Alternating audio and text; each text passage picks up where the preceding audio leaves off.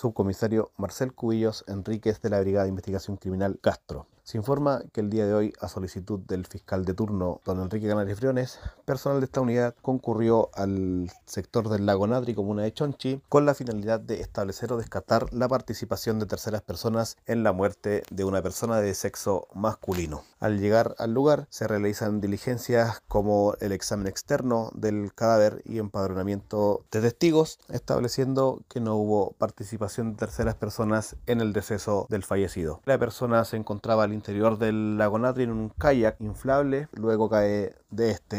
La causa probable es asfixia por sumersión, lo que será corroborado por el servicio médico legal de la comuna de Castro.